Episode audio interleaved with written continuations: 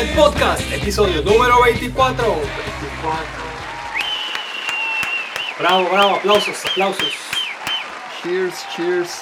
¿Te acuerdas que había un comediante, cómo se llamaba ese vato, que decía aplausos cuando decía un chiste? Era bastante malito, pero. Memo... ¿Americano o mexicano? No, mexicano, güey. Era Memo. ¿No era Paco Sale? No, güey, era Memo. Memo. Memo Ríos. Memo Ríos, a lo mejor. Sí, aplausos, sí, sí. Ay, hasta hay un gift y todo, sí. Era bastante malo ese vato, güey, pero. Pues, siempre le echaba muchas ganas. Sí, le echaba ganas. Y, y era. O sea, jugaba de los dos lados. Eran chistes blancos y chistes rojos, como decíamos antes. Sí, eh, y, y, pues los blancos estaban bien, o sea, estaba curado, así era algo así que podías oír cuando estabas morro. Pues. Tenía pues. canciones y nada. Memo Ríos. El Memo Ríos. Ay, güey. Ok, compadre, ¿quieres hacer el soundcheck de una vez? Pues, pues órale. Soundcheck.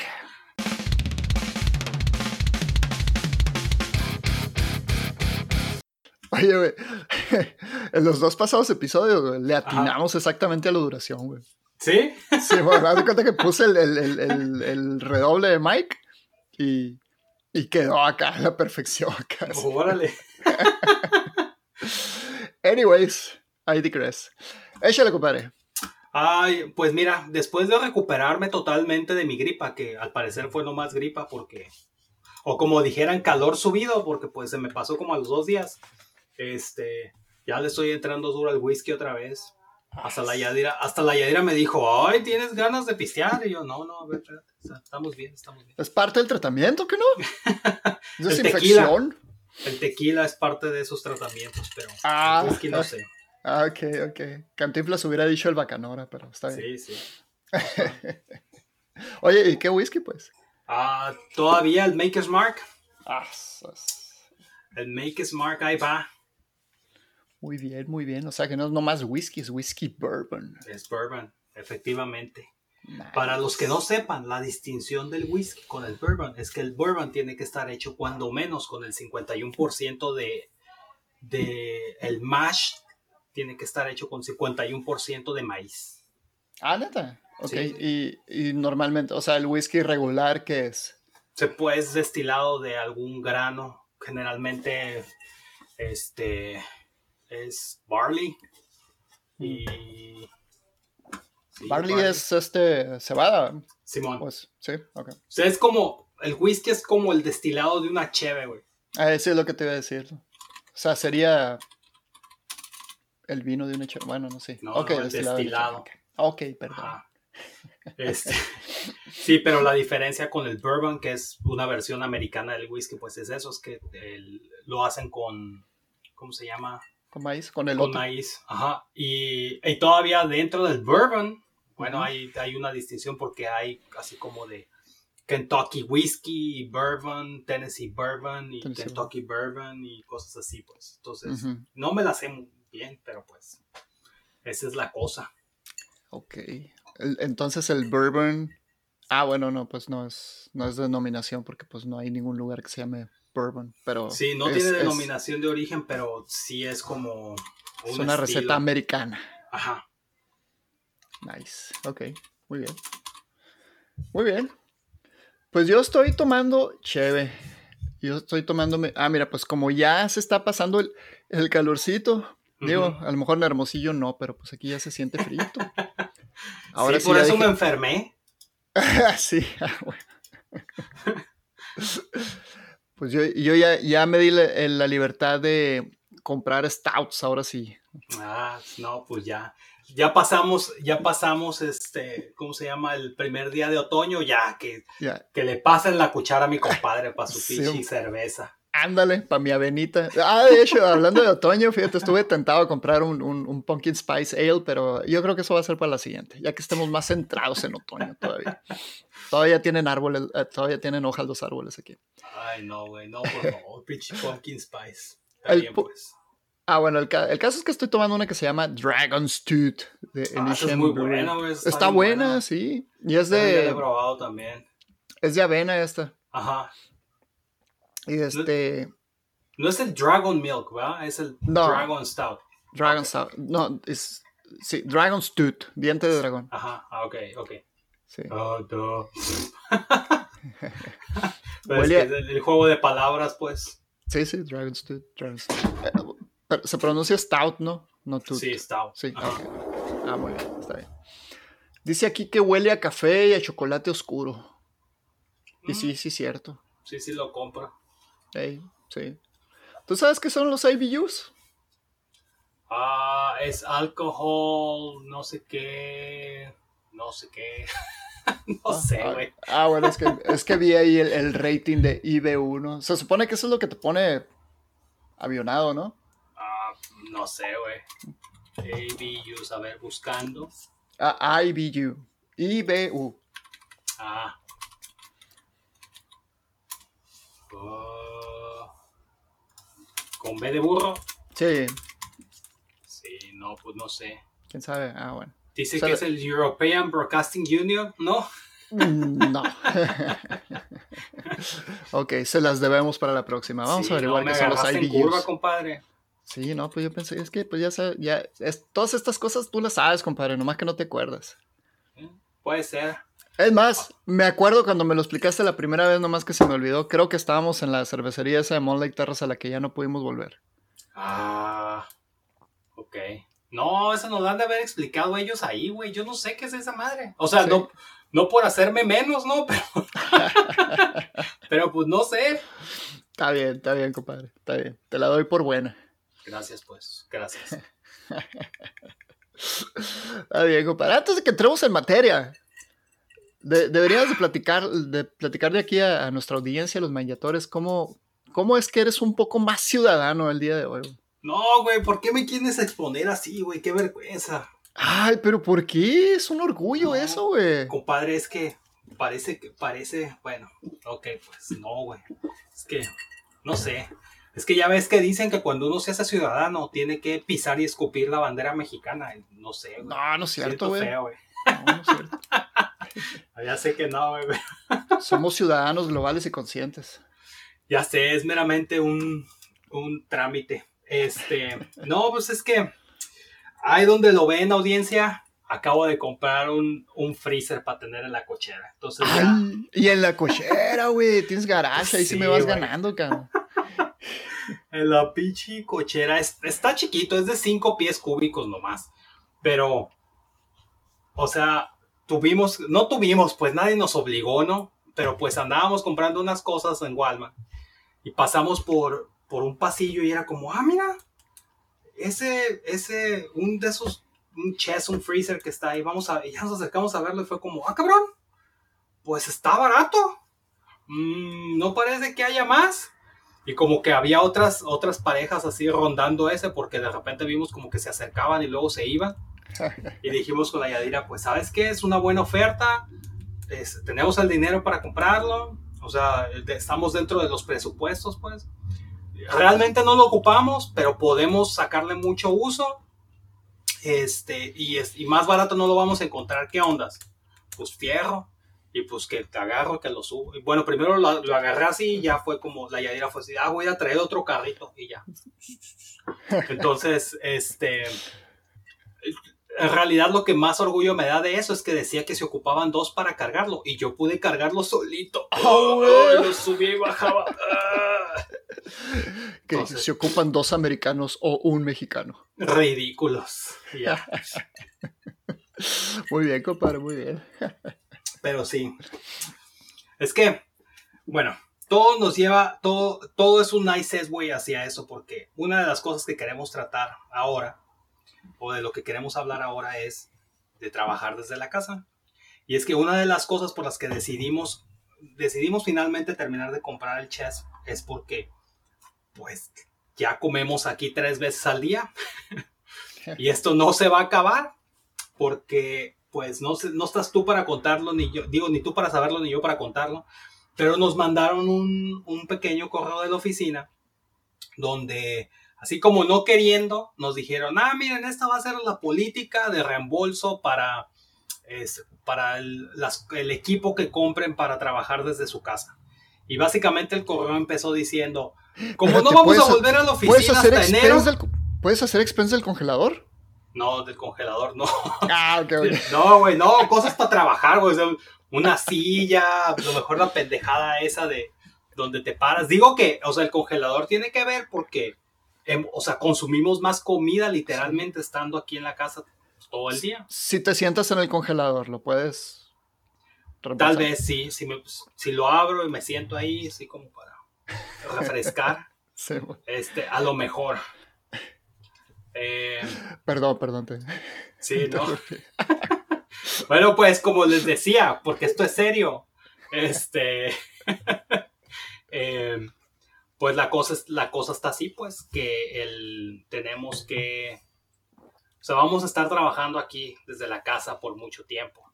Este, entonces, una cosa que queríamos revisar o platicar aquí con mi compadre es nuestro setup que tenemos para trabajar desde casa. Es prácticamente una continuación de lo último que estuvimos hablando, de los últimos dos episodios acerca de, de las partes buenas y de lo que encontramos positivo acerca de esta pandemia. Pero creemos que pues como esto se va a extender, a lo mejor sería una buena idea hablar de cómo tenemos, de nuestras rutinas, del gear que tenemos para trabajar, de qué es lo que estamos haciendo para mantener la cordura, este, y ese tipo de cosas. Ey. Pero eh, fíjate, compadre, que eh, a- aquí hay, al- hay algo un poco más especial, fíjate. De todos los episodios que hemos grabado, cualquier persona nos puede tachar de ignorantes e idiotas, ¿no? Y que estábamos Pues, hablando de idiotas. sí. O sea, si tú nos escuchas, parece que sabemos qué pedo, ¿no? Pero pues, tú y yo sabemos que mostly we, we wing it. Sí, sí.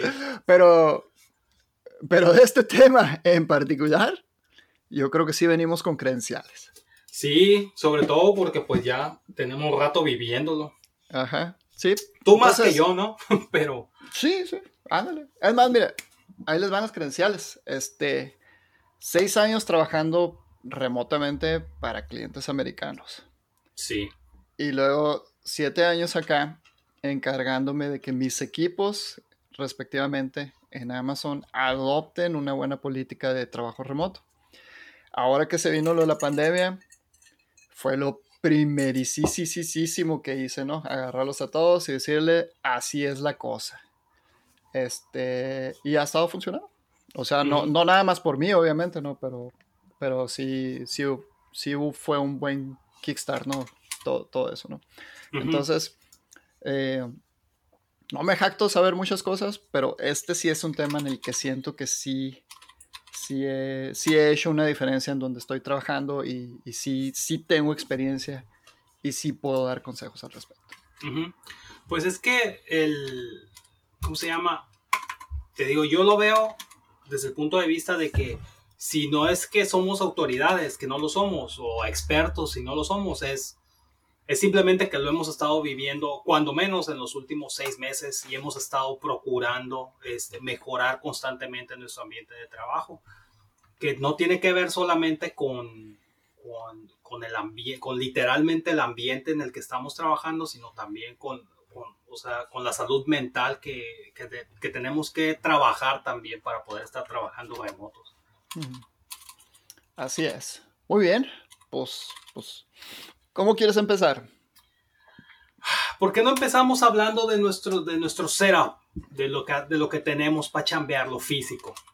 Muy bien. Ok. Este. Pues mira, vamos, vamos a hablar de, lo, de lo físico, como dijiste. La, la cosa empieza con, con el entorno. Bueno, vamos a pasar al entorno después. Vamos a hablar de lo físico. La cosa empieza con un escritorio. Empieza con ergonomía. Entonces, eh, si queremos trabajar desde casa en la mesa de la cocina, que es donde hacemos la mayoría de las actividades, las cuentas, las tareas, etcétera, ocho horas al día de hacer eso, eso no, no, no va a funcionar, a menos que tengas una cocina súper cómoda. Eh, sí se necesita un escritorio de trabajo. El escritorio no tiene que ser inmenso, no tiene que ser de roble, no tiene que ser... eh, o sea, no, no, no tiene que ser un, un escritorio de, de- de jefe o, o de negocios, ¿no? O sea, tiene que ser un escritorio lo suficientemente grande para que quepa tu computadora, y tal vez una, un, un blog de notas. ¿no? el, el punto es, lo más importante del escritorio es, es, no es tanto que tanta superficie tenga, sino cuál es la altura que, que te da. O sea, esa es, esa es, la parte de la ergonomía, ¿no? Ajá. Eh, puedes trabajar de dos formas, ¿no? Puedes trabajar de, de sentado o parado. Pero en ambas, en, en, en, en, ambas instancias la altura debe ser la, la, adecuada para que, para que no estés adoptando malas posiciones. ¿no? Uh -huh. eh, en mi particular caso, pues yo hasta, hasta, o sea, todos los otros años, los pasados siete años estuve trabajando en un escritorio regular, en un escritorio de IKEA. Pero pues eran dos días de trabajo a la semana, ¿no? Que, que uh -huh. me quedaba aquí en la casa. Ahora que estoy trabajando desde casa 100%, pues sí me compré un, un escritorio de, de, altura ajustable, ¿no? Electrónico, con motorizado y todo eso. Eh, se hace para arriba y se hace para abajo. Ok, over to you. Ahorita andamos en eso. Bueno, yo, por ejemplo, tuve un. Eh, creo que en este caso. Uh, tuve un viaje más largo para llegar a lo del escritorio ergonómico, porque yo como creo yo que la mayoría de, las personas que se dedican cuando menos a esto del software, yo tenía un, una pequeña estacioncita de trabajo en la oficina, o sea, tenía un escritorio chiquito con un monitor extra y un teclado, este, pero era un teclado X, un mouse X, una silla X, todo así porque por lo general, o sea, yo trabajaba eh, un día a la semana, cada tres semanas o cuatro desde la casa. Entonces, me daba realmente igual cómo trabajar mientras tuviera un pequeño espacio donde trabajar. Entonces, pues optimista, siendo optimista, empecé a chambear en eso, en ese setup mientras estuve aquí. Realmente lo único que cambié una vez que dijimos, bueno, esto es lo que va a hacer, este, fue que fui por, por mi teclado que, tengo, que tenía en la oficina, que es un teclado mecánico. Este, y, y ya no, eso fue el único cambio que hice. Pero la verdad es que empecé a tener muchos problemas, especialmente a la hora de, de, empezar a entender que estaba pasando mucho más tiempo sentado este, una vez que estaba trabajando aquí, en, aquí desde la casa. Entonces, ahora eh, surgió la oportunidad de que en la oficina nos dijeron, ¿saben qué? Pues si vamos a tener ya escritorios extras, entonces quien quiera una, anótese y se los vamos a regalar y me regalaron literalmente en la oficina un escritorio, así como dices tú, motorizado, que te permite tener alturas variables, este, y pues que ahora me da pues mucho más espacio para poder trabajar. Además de eso, este, también tuve la oportunidad de comprarme una silla buena, que si lo vieran los niños dirían, oh, un gamer chair, pero es nomás así, una de esas sillas cómodas para poder estar pasando, para pasar tiempo sentado mucho tiempo. Entonces, ahorita pues ya mi setup está así, ¿no? Es silla buena, escritorio bueno, este, ya me puse una lámpara así curada atrás del escritorio para tener iluminación indirecta, este, porque esa es la otra cosa, o sea, la luz, que es algo bien importante y con la que no nos fijamos todos los días hasta que estamos trabajando en un cuarto oscuro. este, y ese es mi setup actualmente. Ahorita, por ejemplo, quisiera... Eh, mi siguiente paso en términos ergonómicos es que como ahora estoy pasando más tiempo parado, este, ahora quiero un tapete o he estado viendo unas, uh, como una especie de tablas que están así como curvadas y que tienen texturas en las que te puedes estar parado para estar, este, pero que te estás balanceando así como todo el tiempo para poder mantenerte, este, pues como en movimiento y no realmente estés estático todo el tiempo. Entonces estoy pensando en que el siguiente paso va a ser comprarme una de esas. Muy bien. Eh, perfecto. Eh, voy a aclarar un par de cosas ahí con, con re respecto a lo del escritorio, ¿no? Porque, eh, o sea, si hablamos de que tiene que tener la altura adecuada y estamos hablando de escritorios motorizados y todo eso, a lo mejor uh -huh. pues la gente va a decir, ah, no, pues esa, esa onda está fuera de mi presupuesto, ¿no? Eh, creo que el, el, el, punto aquí es no, no trabajes en la mesita de Hello Kitty de tu hija de 7 años. Eh, o sea, bu busca, puedes, puedes buscar uno un escritorio tradicional, nada más que sea a la altura, a una altura razonable, pues, o sea, que, que sea un, un, escritorio de adultos, ¿no? Eh, Ahora, hay formas muy fáciles de hacer eh, escritorios. De, hecho, yo recomiendo, si, si, no, si no voy a tener un escritorio motorizado, pues yo prefiero un escritorio para estar parado todo el tiempo, ¿no? Ahorita voy a decir por qué, pero primero voy a decir de qué forma se puede hacer un escritorio para estar parado muy fácilmente, ¿no? Es una viga de 4x4 pulgadas, cortadas en cuatro patas de, del mismo largo y una puerta. De hecho, así es como, como se estaban haciendo los escritores de Amazon hasta hace poco tiempo, relativamente, ¿no? Eso, Eso era eh, bastante famoso. Sí, o sea, de, Amazon desde siempre ha hecho los escritores así, ¿no? Ahorita ya como entraron el asunto de los de, las bases motorizadas y todo eso, pues ha cambiado, pero, pero la puerta arriba sigue, sigue siendo, sigue estando ahí, ¿no? O sea, la, la superficie es una puerta, ¿no? Eh, literalmente creo que esas vigas cuestan, eh, no me acuerdo cuánto, pero creo que son entre 200 y 300 pesos, ¿no? Eh, y, con una sola viga salen, salen las cuatro patas, según me acuerdo. Y pues una puerta, pues la puedes conseguir de, todos tipos, ¿no? Obviamente en Amazon usan de madera sólida, pero pues no tiene que ser de madera sólida, ¿no? Puede ser cualquier tipo de puerta, ¿no? Eh, y yo creo que con, esa, con esas partes probablemente pueda hacerse uno un, escritorio para estar parado en, en, 1500 pesos o menos tal vez, ¿no? Usando partes del Home Depot, etc. Eh, ahora, eh, porque, ¿por qué yo recomiendo más un escritorio para estar parado? O sea, es más fácil tener versatilidad en, el setup. Si tienes un escritorio de estar parado y si después consigues una silla alta, así tipo, tipo de tipo bar. Eh, sí, las sillas son mucho más sencillas de encontrar.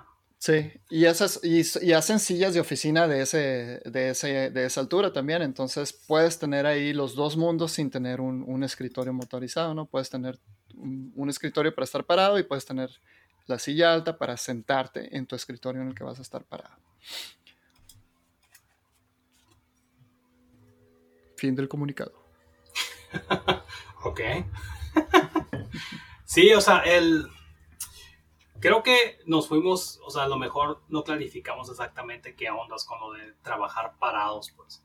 Eh, yo les voy a hablar desde mi propia experiencia, ¿no? Eh, lo que yo noté una vez reflexionando este, que había pasado es que mientras estaba en la oficina, yo pasaba, yo tenía breaks naturales en los que estaba, me paraba a caminar y estaba en movimiento o estaba parado un ratito. O sea, tan solo el hecho de ir al baño significa que te paras, tienes que caminar un par de minutos, luego otro par de minutos de regreso, es un, es, son cinco o seis minutos en los que estás en movimiento nada más para hacer eso.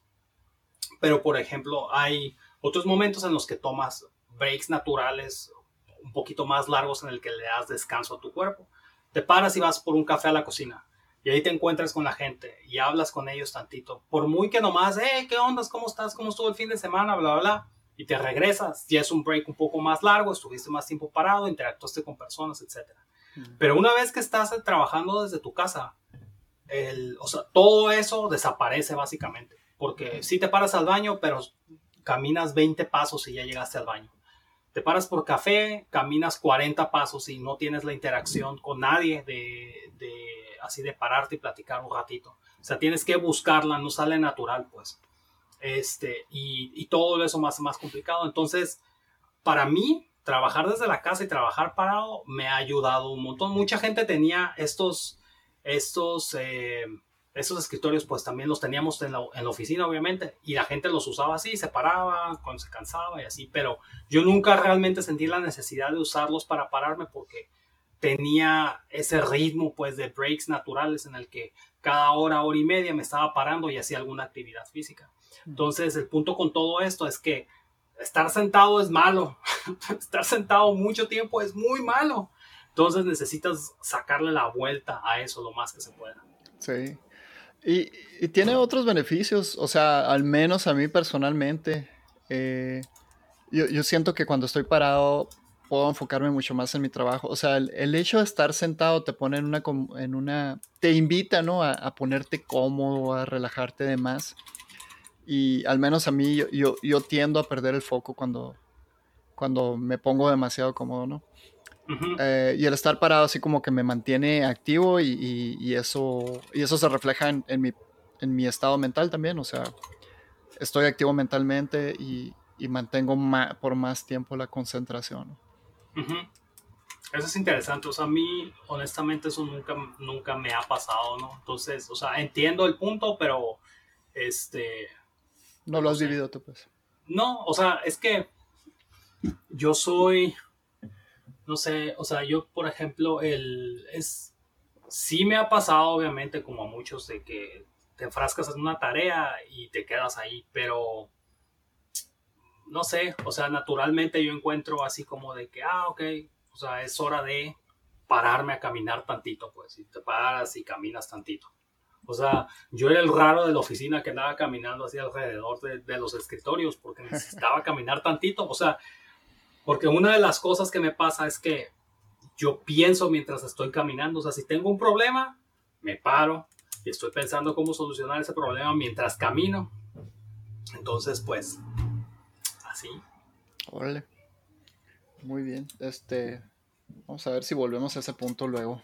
Pero por ahorita me, gustaría pasar al siguiente. Ok. Eh, creo que ese fue el gear. ¿Qué más? Em, yo, diría que el, el, entorno ahora sí, ¿no? El entorno, pues, es, esa es una de las cosas que va a ser más difícil ahorita, ¿no? Porque eh, o sea, para alguien que lo planeó desde el principio, eh, por ejemplo, pues, yo en lo particular, en lo particular, porque es algo que he ejercido desde hace siete años, es este, es que busqué mi espacio en la casa para poder trabajar desde casa. Entonces, cuando rentamos la casa, pues la rentamos con, un cuarto extra, ¿no? Para poder hacerlo oficina, ¿no? Ajá. Em, el, principio de eso, ¿no? El, fundamento de eso es que no puedes tú trabajar en, un entorno donde, donde tienes distracciones, ¿no? O sea, no puedes trabajar tú en, la cocina de tu casa o en, o en o enfrente de la tele, ¿no? O en un sillón. Eh, o sea, está bien si, si antes ibas a la oficina y luego vuelves en la, en la, noche y prendes la computadora para terminar algunas cosas, pues, pues sí, ¿no? Pero si vas a estar trabajando de lleno, pues sí hay que buscar y acondicionar el entorno. Ahora, eh, no, no todo mundo pues va a tener un cuarto extra en su casa para hacer la oficina. pero, pero el punto es que debe haber un espacio en la casa que se pueda acondicionar, que se debe de acondicionar para poder estar trabajando desde casa, ¿no?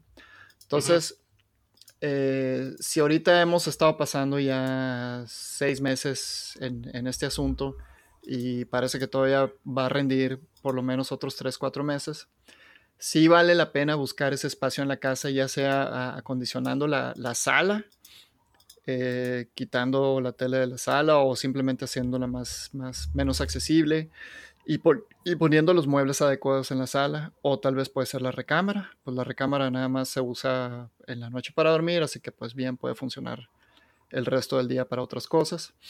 Em, o, no sé, o se pueden mover los niños de, los cuartos, recomodar. El punto es, eh, si ahorita durante la contingencia, pues ya se, se rompe el paradigma de que de, para qué es cada cuarto en la casa, ¿no? Y, hay que ser creativos con, el espacio, ¿no? Hay que buscar un espacio dedicado para el trabajo, ¿no?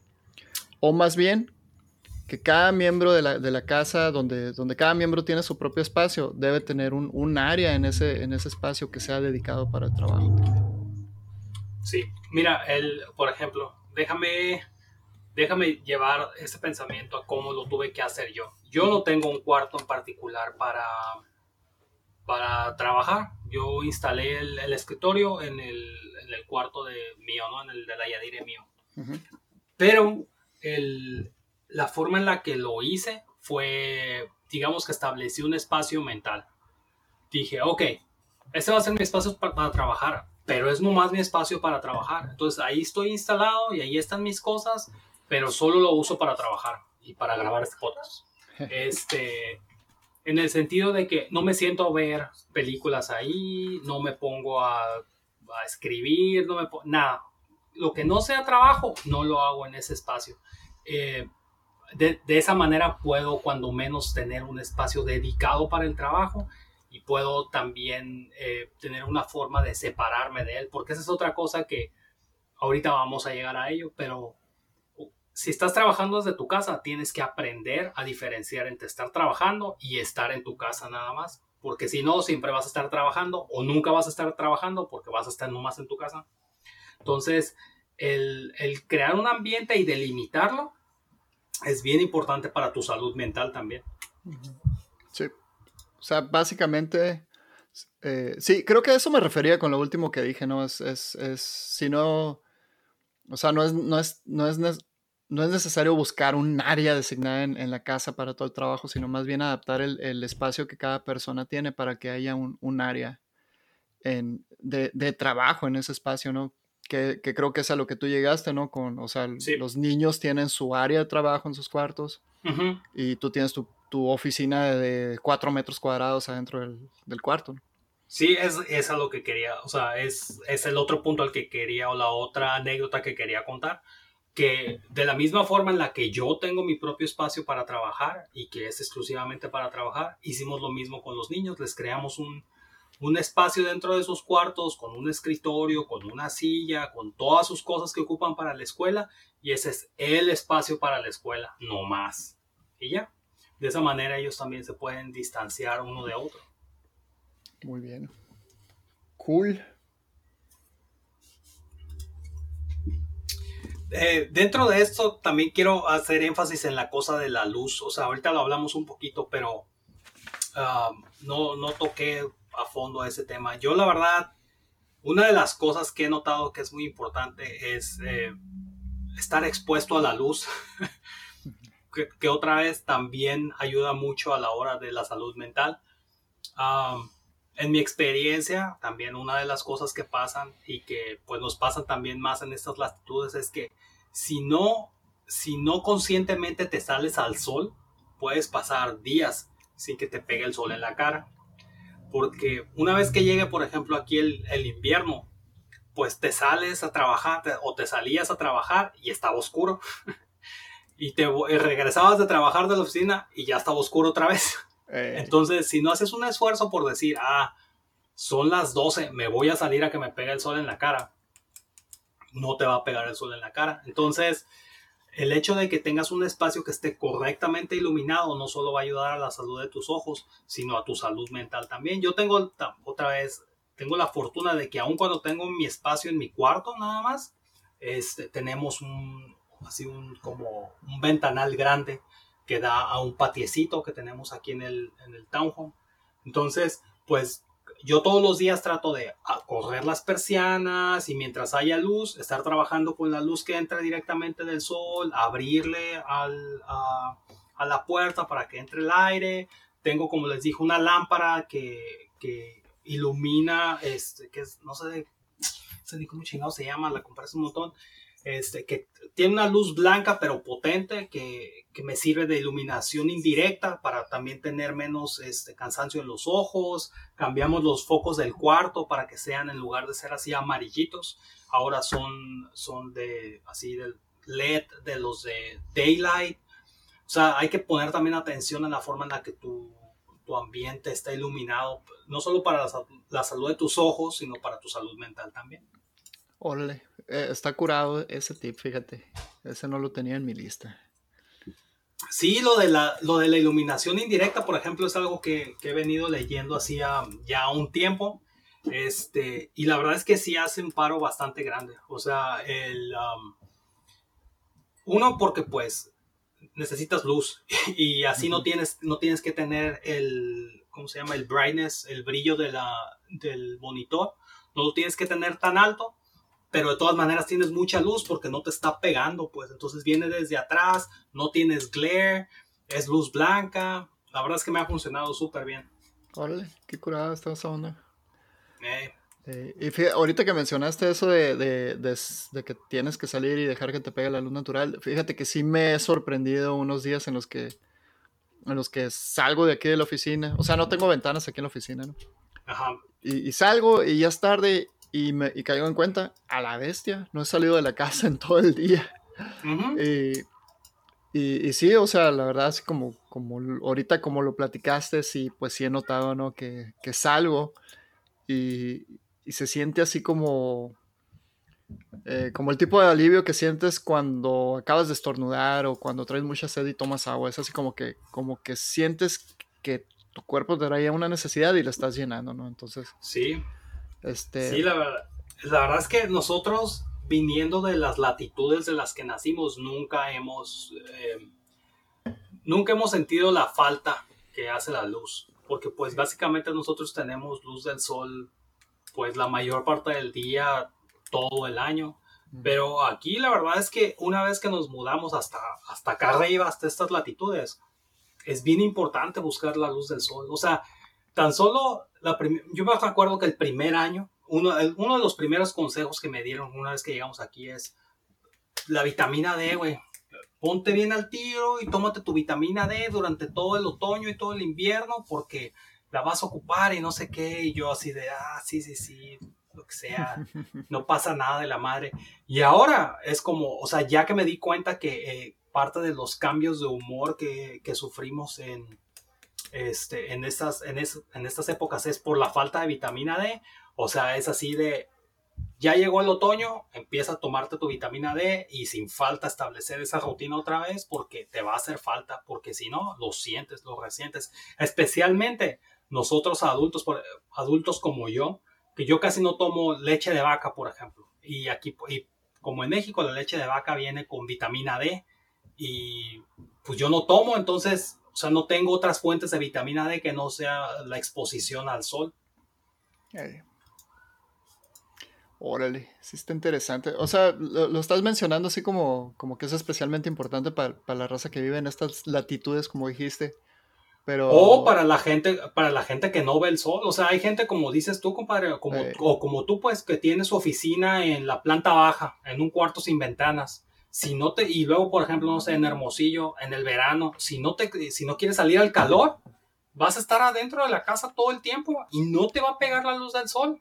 Y, y esa, por ejemplo, es algo que seguramente la gente, especialmente en Hermosillo, no le, no le toma en cuenta. O sea, de decir, ah, no, sí, es que la luz del sol y la madre. Pero debe de haber mucha gente que sufre de deficiencia de vitamina D porque pues no, no, no va a salir al calor. ¿Cómo va a salir al calor? Y pues no les pega el sol en todo el día, durante días y días. Órale, fíjate, está buen punto, interesante. Eh, yo, yo, me imagino que es igual allá, o sea, no sé si por el sol o simplemente el hecho de, de expandir la vista a un punto más lejano que tres metros adelante a la siguiente pared, ¿no? Ajá. Eh, pero yo, eh, o sea, aparte de la luz natural, yo me imagino que sí hay un montón de beneficios de, abrir la puerta y salir afuera un ratito, ¿no? Sí, salir afuera. Ese es, eso es algo de lo que también vamos, bueno, de lo que quiero hablar ahorita una vez que lleguemos a la parte de los hábitos, ¿no? Más ah, pues después del ambiente. Eso es lo que tenía yo en mi lista siguiente. Así que, buen segue. Ok. Siguiente segue, ok. Una de las cosas que, que la, o, la cosa más importante, o sea, que hemos estado puntualizando es que tienes que, tienes que tener tu ambiente y dentro de ese ambiente tienes que delimitarlo. Entonces, parte de esa delimitación es también tus hábitos. O sea, mucha gente ahorita se ha vuelto la cura, ¿no? De que dicen, ah, sí, estamos chambeando desde la casa y la madre. Entonces todo el mundo chambea en calzones y, o en pijamas y la madre es como, no hagan eso, güey. O sea, esa onda, esa onda nomás te afecta en, tu salud mental también porque no te pone en el modo de trabajo y no entiendes que, estás que tienes que separar una cosa de la otra. O sea, sí estás trabajando desde tu casa, pero no por eso vas a dejar de levantarte, este, cambiarte, prepararte para ir al trabajo y luego entrar en tu modo del trabajo y una vez que termines tu trabajo salirte de tu modo del trabajo, porque eso es lo que quieres, no quieres estar trabajando todo el tiempo, así como no quieres estar echando la hueva todo el tiempo. Entonces, es importante establecer pequeñas rutinas que te vayan metiendo en ese modo. En mi caso, por ejemplo, como la, la, casa donde vivimos es, es un townhome, pero es como como si fuera un departamento alto, pues. Entonces tiene tres pisos. Entonces el cuarto de nosotros está en el primer piso, el, el, área común está en el segundo y los cuartos de los niños están en el tercero. Entonces, parte de mi rutina en las mañanas es levantar, prepararme como si fuera a salir a la oficina. Subo, yo ya dejé el café listo para hacerse, me sirvo mi primera taza del día y me salgo por la puerta. O sea, me, literalmente me puedo salir, tenemos un balconcito, salirme al balcón o salirme a la puerta a que me pegue antes estaba haciendo algo un poquito más, este, o sea, un poquito más, ¿cómo decirlo?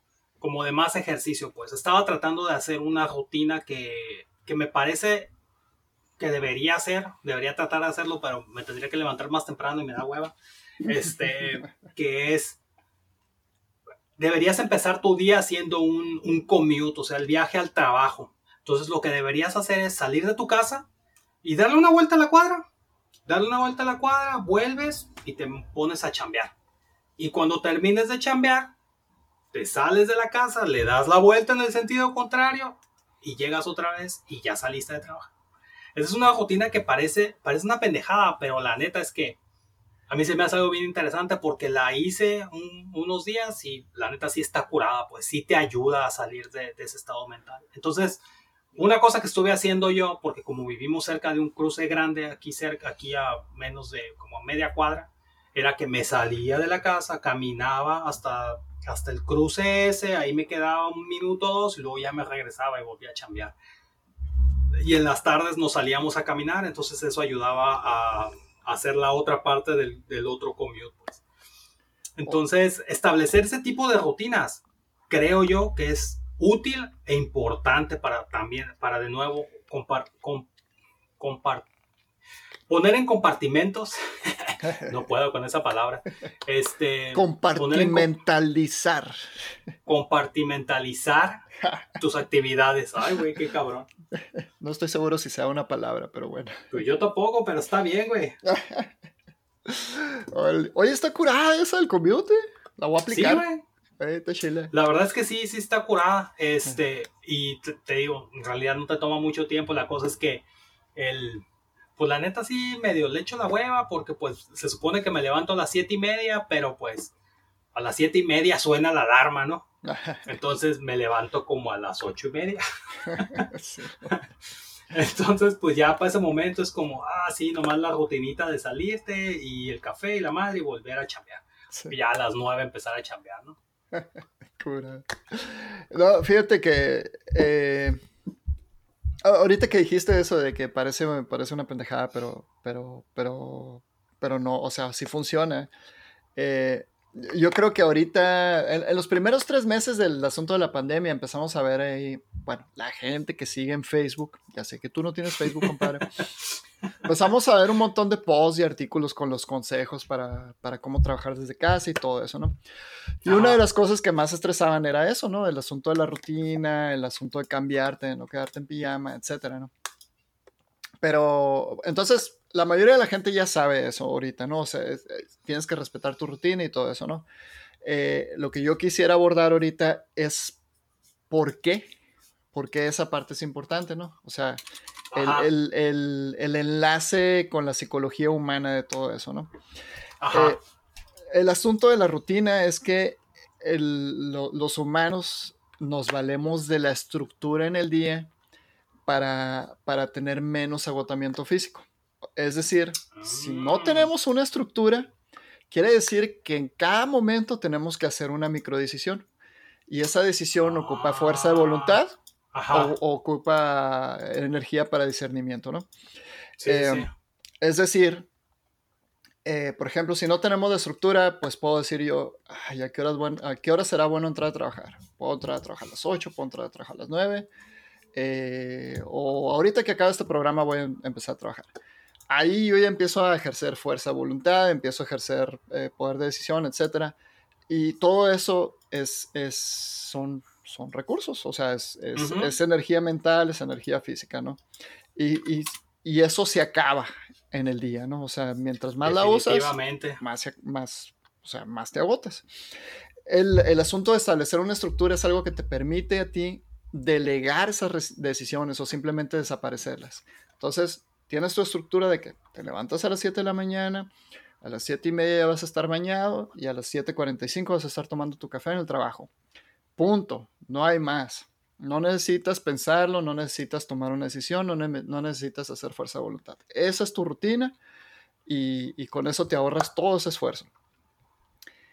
Ahora, el, el asunto de cambiarte, ¿no? De ponerte ropa, ¿no? Eh, bueno, si, si alguien habla conmigo ahorita trabajando, eh, pues van a decir que sigo en pijama, ¿no? Pero pues es que así es como yo me iba a la oficina. Esa es mi ropa de trabajo, ¿no? Eh, pero ese es el punto, ¿no? O sea, no es necesario vestirse formalmente. de hecho, es mejor si te vistes cómodamente, ¿no? El punto es te tienes que vestir tú como de la forma en la que tú te sientas seguro, ¿no? En la forma que tú te sientas funcional. Eh, por ejemplo, eh, eh, pues los ingenieros ahorita podemos andar, podemos ir en shorts y chanclas a la oficina, ¿no? no es exageración, es, es una realidad, ¿no? pero yo aquí en la casa, por ejemplo, pues todo el día estoy descalzo, ¿no? Porque pues aquí estoy en, la alfombra en mi oficina y pues así se usa aquí en, en, las casas de Seattle, ¿no? Andas descalzo. Pero, por ejemplo, si voy a tener una junta muy importante, me pongo zapatos. o sea, no me preguntes por qué, pero los zapatos me hacen sentir un poco más seguro, ¿no? Entonces, eh, si voy a tener una junta con, con, con, los, con un ejecutivo de, de, un par de niveles más alto que yo, voy por mis tenis, o sea, son mis tenis nada más, no, no es de gran cosa, ¿no? Pero el hecho de sentir mis tenis, o sea, me hace sentir un poco más como, como si estuviera en la oficina realmente y me da un poco más de seguridad, ¿no? Entonces, e, eso es lo que se debe buscar, no es, no es que te tienes que poner traje para ir a frente a la computadora, eh, si eso es lo que usas normalmente en tu oficina, es, puedes seguir cómodo, pero, pero ponte la ropa que te haga sentir seguro, ¿no? Que te, que te dé esa, esa, ¿cómo se dice? esa aura, esa presencia eh, en, tu propia mente. Sí, fíjate qué interesante la, o sea, yo también ando en chanclas todo el día, pero, o sea, con calcetas, ¿no? y, y bueno, a diferencia tuya, yo, o sea, yo para mí, por ejemplo, los martes y los jueves son los días en los que tengo seguro juntas. Entonces, esos días me pongo camisa. O sea, es esa, o sea, obviamente no es así como camisa formal ni, ni nada por el estilo, es simplemente esas camisas cuadradas así como de franela, pero es lo que me hace sentir bien porque es también normalmente como iría a la oficina, o sea, si no es, si a la oficina no iba así con un hoodie o algo así, pues iba de camisa, así de, de camisa cuadrada, pues, y me la pongo y la verdad es que me hace sentir en el trabajo y es, como dices, es parte de esos de ese quitar decisión, de ese sentirme seguro. Sí me gusta. Muy bien, muy bien. ¿Algo más que agregar a la rutina? Ah, no, tal vez, tal vez el que, el que la busquen y que sean bien estrictos con ella, porque esa es la otra cosa. El, o sea, la rutina solo va a ser solo va a ser tan buena como ustedes, como ustedes decidan darle, este, ¿cómo se dice? Su lugar. Porque pues si la rutina es levantarse a las ocho y media y estar trabajando a las nueve, pero se levantan a las nueve y empiezan a trabajar a las once y media y luego terminan de trabajar a las once de la noche y el otro día diferente y luego no salen. Entonces no tienen ningún caso, no es ninguna rutina. Hey. Muy bien. Eh, si, no tienes algo más en la lista, me gustaría eh, visitar algo de, la parte cultural o de los principios. A ver, échale. Ok, bueno. El, ahorita en, las empresas se usa mucho el asunto de, la cultura, ¿no? La cultura empresarial, los valores empresariales y todo eso, ¿no? Em, no todas las empresas manejan esto o, muchas veces a veces las empresas tratan de llenar ese requisito, ¿no? De que decimos, dicen, estos son nuestros valores, ¿no? El compromiso, la excelencia y todo eso, ¿no? Pero, pero a veces todo eso es, es simplemente, es, es, cumplir con el requisito, ¿no? De, de, que hay que tener esos valores en alguna parte en la página web y realmente no, no definen nada, no, no, no establecen realmente una cultura, ¿no? Una cultura de equipo, una cultura empresarial. Eh, todo este asunto de la cultura empresarial, eh, para, mí antes era así como que un, un, ¿cómo se dice? Era, no sé si llamarlo doctrina o algo así, pero eh, no, no, sé, no hacía sentido para mí, ¿no? Hasta lo, entendí, hasta que entendí que el asunto de la cultura empresarial establece un vocabulario, un dialecto. Eh, un lenguaje para comunicarte con el resto de la gente de, la empresa, ¿no? O sea, el asunto de tener valores definidos establece cosas que hacen menos ambiguas que esperar de la gente, ¿no?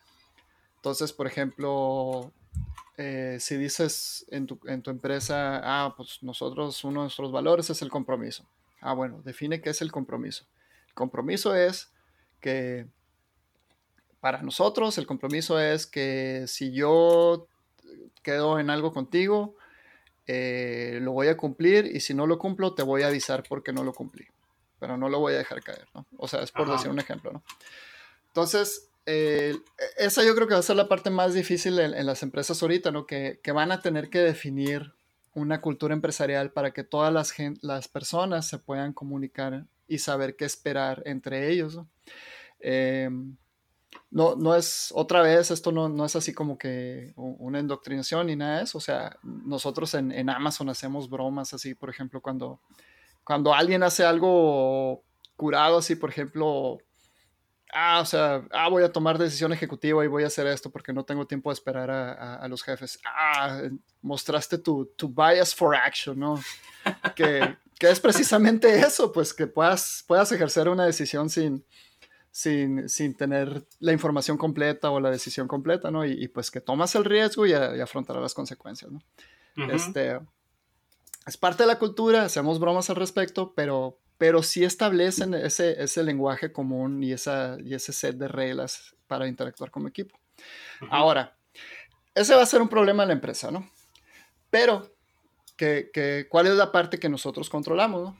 El, al final de cuentas, en todo este asunto de la empresa, de, la cultura empresarial y de los principios, algo que yo he encontrado bien frecuente o, que definitivamente se tiene que reflejar en, todos esos valores y principios es el concepto de que aquí todos somos adultos.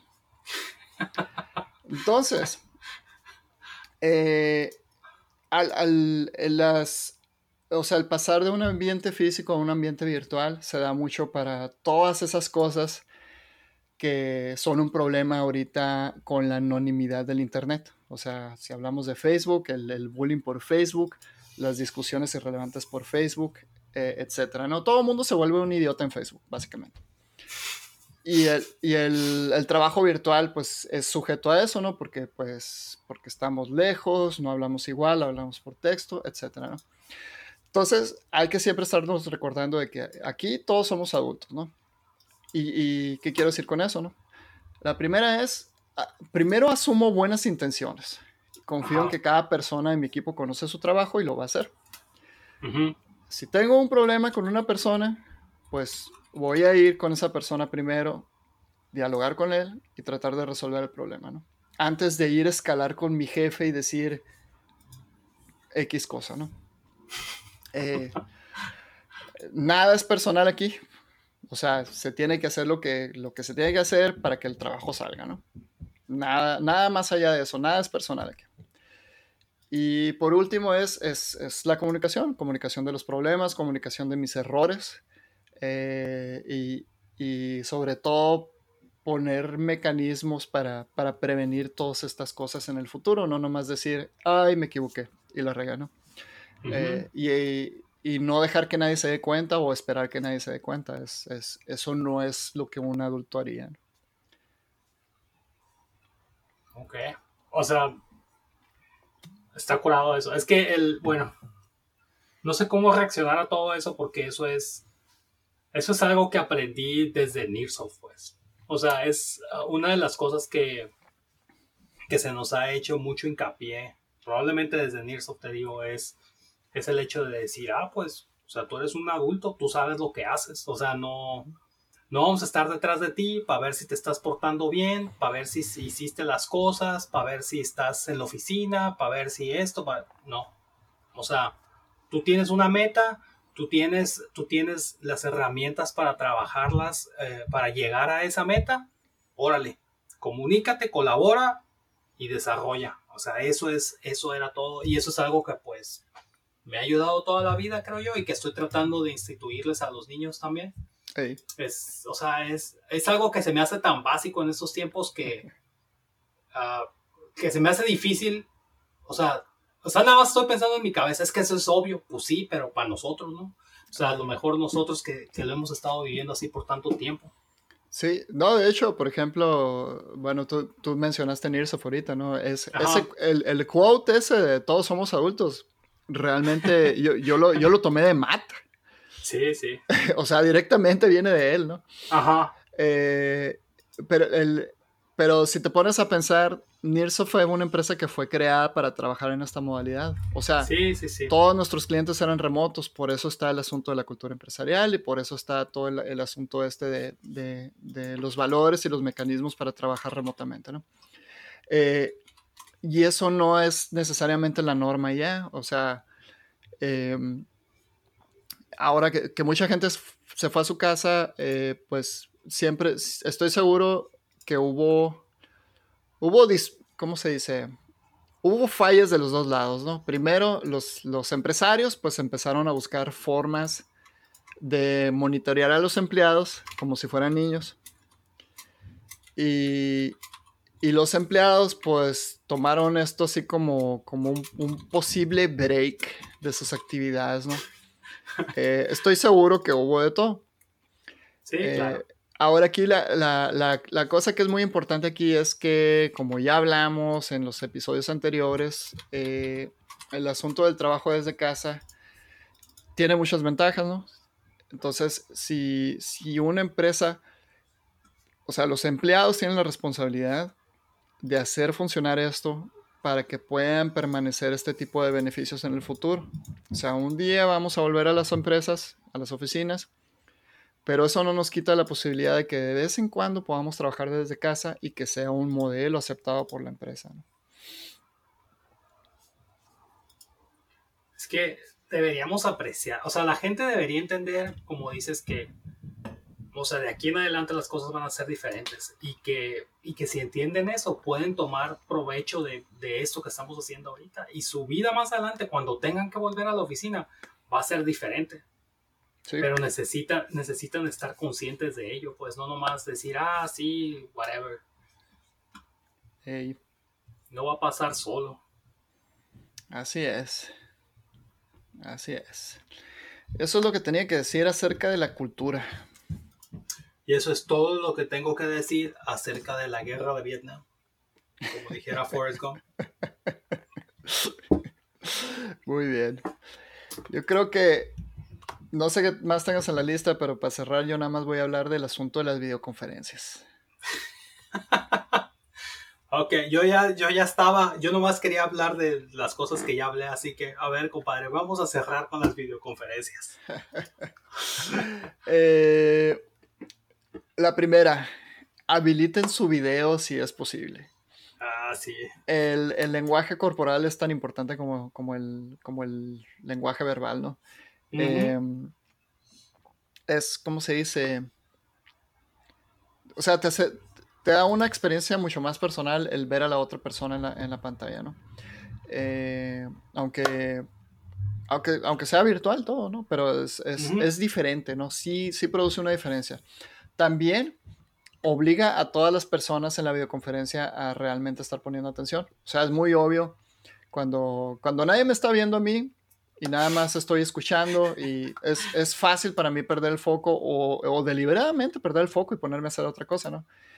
Eh, el video evita mucho eso, ¿no?